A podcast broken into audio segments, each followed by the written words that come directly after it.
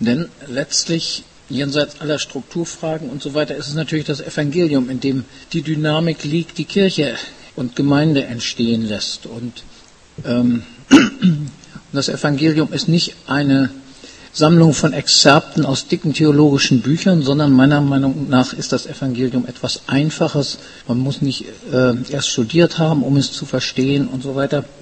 Ähm, alle wirkungsmächtigen Wahrheiten lassen sich auch immer sehr einfach formulieren und ähm, auf der anderen Seite sind sie anschlussfähig für komplizierte Gedanken. Sie sind fruchtbar, sie stoßen viel an, aber in ihrem Kern sind sie normalerweise einfach. Und ich zeige euch mal so ein Beispiel für etwas Einfaches. Äh, möchte es gerade mal durchgeben? Eins brauche ich noch.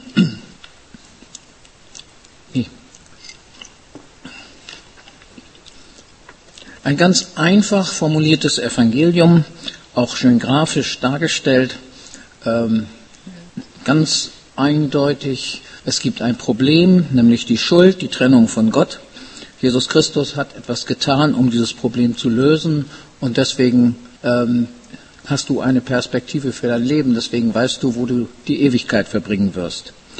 Ähm, ein Evangelium, was so auf mehr oder weniger komplizierte und oft auch so einfach wie hier Weise äh, verbreitet worden ist, mh, mm, ganz einleuchtend, durchschlagend in seiner Einfachheit und Klarheit, weit verbreitet dieses Evangelium ist ein wesentlicher Grund für unsere Schwäche als Gemeinden und Kirchen in der Gegenwart.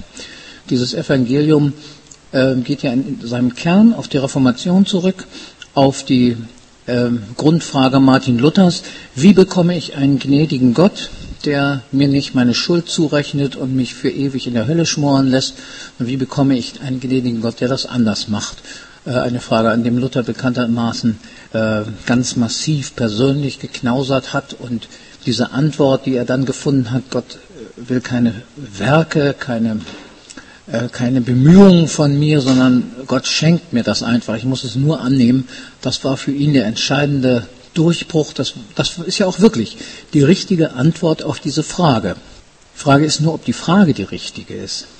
Wenn man sich das anguckt, ist das eigentlich das, ähm, was die Bibel im Alten und Neuen Testament rüberbringen will als die Botschaft des Evangeliums. Ähm, das ist meiner Meinung nach ein kleiner Ausschnitt von dem, was in der Bibel als Evangelium beschrieben wird. Und ähm, in der protestantischen Tradition haben wir uns genau auf diesen Ausschnitt, wie werde ich meine Schuld los, gespitzt und ein Haufen Sachen fallen damit hinten runter. Also ich sage mal ein paar Beispiele. Erstens, die ganze Frage der Schöpfung ist überhaupt nicht drin. Die Frage der Neuschöpfung ist auch nicht drin. Ähm, ähm, um durch seinen Tod uns von Schuld zu befreien, hätte Jesus auch nicht drei Jahre mit seinen Jüngern rumlaufen müssen. Ähm, er hätte keine Bergpredigt äh, machen müssen und, und, und. Äh, es wäre eigentlich, hätte gereicht, er hätte sich kreuzigen lassen. Noch nicht mal die Auferstehung wird hier wirklich erwähnt, noch nicht mal die ist nötig. Also ein extrem zugespitztes, auf einen Punkt konzentriertes Evangelium. Und weil wir in der protestantischen Tradition da drin so stark äh, verankert sind, weil das, das das ist, was wir immer wieder versucht haben, Menschen zu erklären und so weiter. Ähm, deswegen sind wir an, überhaupt im Ganzen so, so kraftlos gerade äh, die Fragen, die du vorhin zum Beispiel in, in der Einleitung angesprochen hast, Gerechtigkeit, Bewahrung der Schöpfung und sowas, kommt hier überhaupt nicht vor. Es ist auch, natürlich kriegt man das irgendwie da noch unter, aber es ist nicht notwendigerweise dabei. Ähm, auch was wir vorhin gesagt haben, die, das Priestertum aller Gläubigen ist in diesem, in diesem Konzept nicht notwendig. Natürlich irgendwie anflicken kann man das alles. Dafür sind wir auch Theologen. Aber ist das tatsächlich der Kern des Evangeliums? Ich möchte etwas vorschlagen ähm, und skizzieren, was ich denke, was man als ein einfaches Evangelium äh, meiner Meinung nach heute kommunizieren müsste. Ich gebe euch das auch nochmal rum.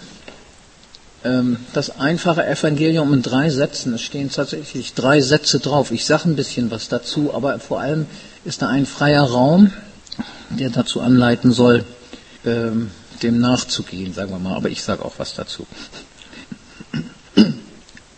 Also, das einfache Evangelium in drei Sätzen.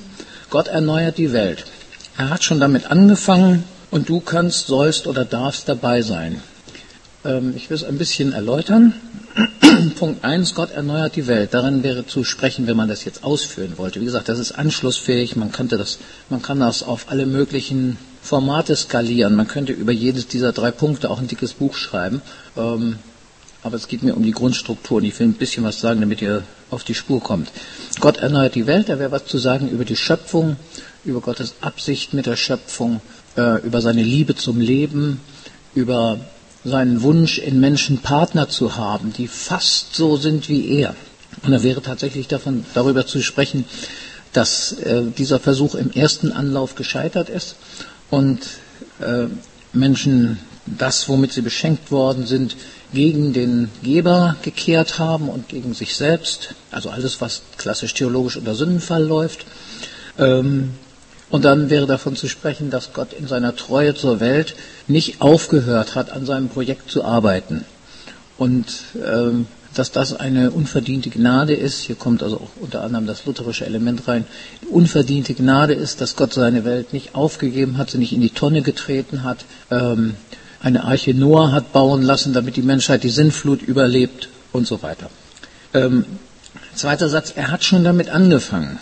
Darin gehört die ganze Geschichte Israels, von der Berufung Abrahams an.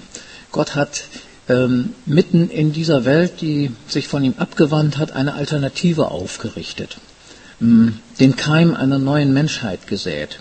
Und dann gibt es die lange Geschichte des Volkes Israel, ähm, die immer wieder ein, in katastrophalen Passagen mündet und ähm, ja dann im Grunde in großer Bescheidenheit irgendwie zu Ende geht in einer äh, Weise, dass man das Gefühl hat, ja, es ist ganz desolat, ratlos, man weiß nicht, wie es eigentlich weitergehen soll. Und dann erscheint da Jesus und äh, auf einmal ist da eine voll ausgeführte Alternative nach äh, zwei Jahrtausenden der Vorbereitung eine voll ausgeführte Alternative, der neue Mensch, der so ist, wie Gott sich das ursprünglich mal vorgestellt hat.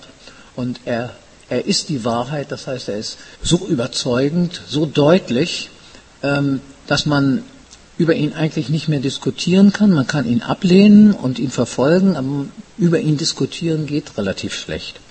Und dieses Leben ähm, nach dem Muster der Bergpredigt, äh, dieses Leben endet in den dunkelsten Winkeln der Erde, beschränkt sich also nicht auf die schönen Wetterseite der Erde, ähm, sondern es endet ähm, in der grausamen Umnachtung und der Finsternis des Kreuzes, eines der schlimmsten Foltertode, die Menschen für Menschen ersonnen haben. Ähm, und dieser Mensch, der die Alternative Gottes darstellt, widerruft bis zum letzten Atemzug nicht, bleibt seinem Weg treu. Und dieser Weg äh, ist damit von Anfang bis zum Ende so gelebt, wie Gott sich das von Menschen gewünscht hat. Also nicht die nicht, Gott hat sich nicht gewünscht, dass jemand im Kontext einer solchen grausamen Welt leben muss, aber ähm, wenn nun schon dieser Kontext da ist, dann ist die Art, wie Jesus ihn diese Alternative gelebt hat, vom Anfang bis zum Ende ein Leben nach Gottes Willen. Und dann antwortet Gott darauf und erweckt ihn vom Neuen zum Leben und sagt Ja zu diesem Weg, sodass seine Jünger dann anschließend äh, voll davon überzeugt sind, dass das die Art ist, wie Gott durch diese Welt geht. Und dann geht es weiter und der Heilige Geist überzeugt sie vollends davon, dass jetzt der Punkt gekommen ist, an dem ähm, Gottes Alternative voll da ist und sie gehen in alle Welt und, und so weiter. Ich kürze mich ab, ne, könnte man noch viel zu sagen, aber ich mache es nur ganz karg und knapp. Und der dritte Punkt ist, und du kannst, sollst, darfst dabei sein.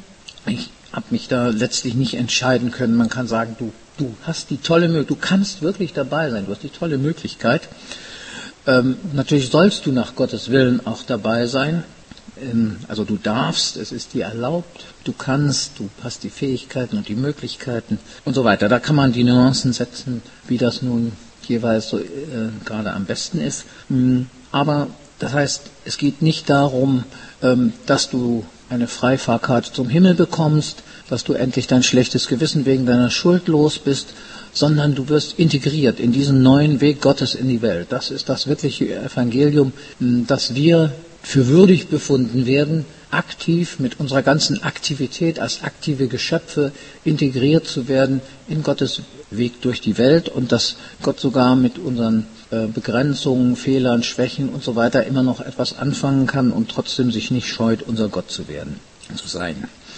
Und ähm, wir schauen aus in die Zukunft, wenn Gottes Projekt tatsächlich äh, zu Ende gehen wird, vielleicht auch noch durch vielen weiteren Wegen durch Demütigung und äh, Bescheidenheit, möglicherweise, um da nochmal an dich anzuschließen, aber trotzdem mit der Perspektive, ähm, dass wunderbarerweise nach diesen 500 Jahren der Bescheidenheit und des Kleinkrams und so weiter tatsächlich noch eine wunderbare und, ähm, und in der Auferstehung siegreiche Zeit angebrochen ist, so wird auch ähm, am Ende dieser Welt eine neue Welt da sein, die so anders und gut sein wird, dass man der alten nicht mehr gedenken wird.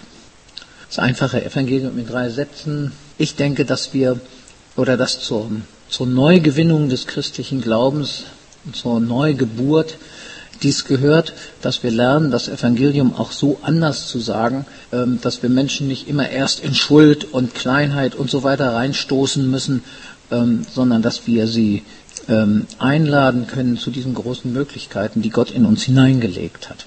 Und dann äh, sie das hoffentlich mehr oder weniger deutlich auch äh, in unseren Gemeinschaften erleben. Punkt.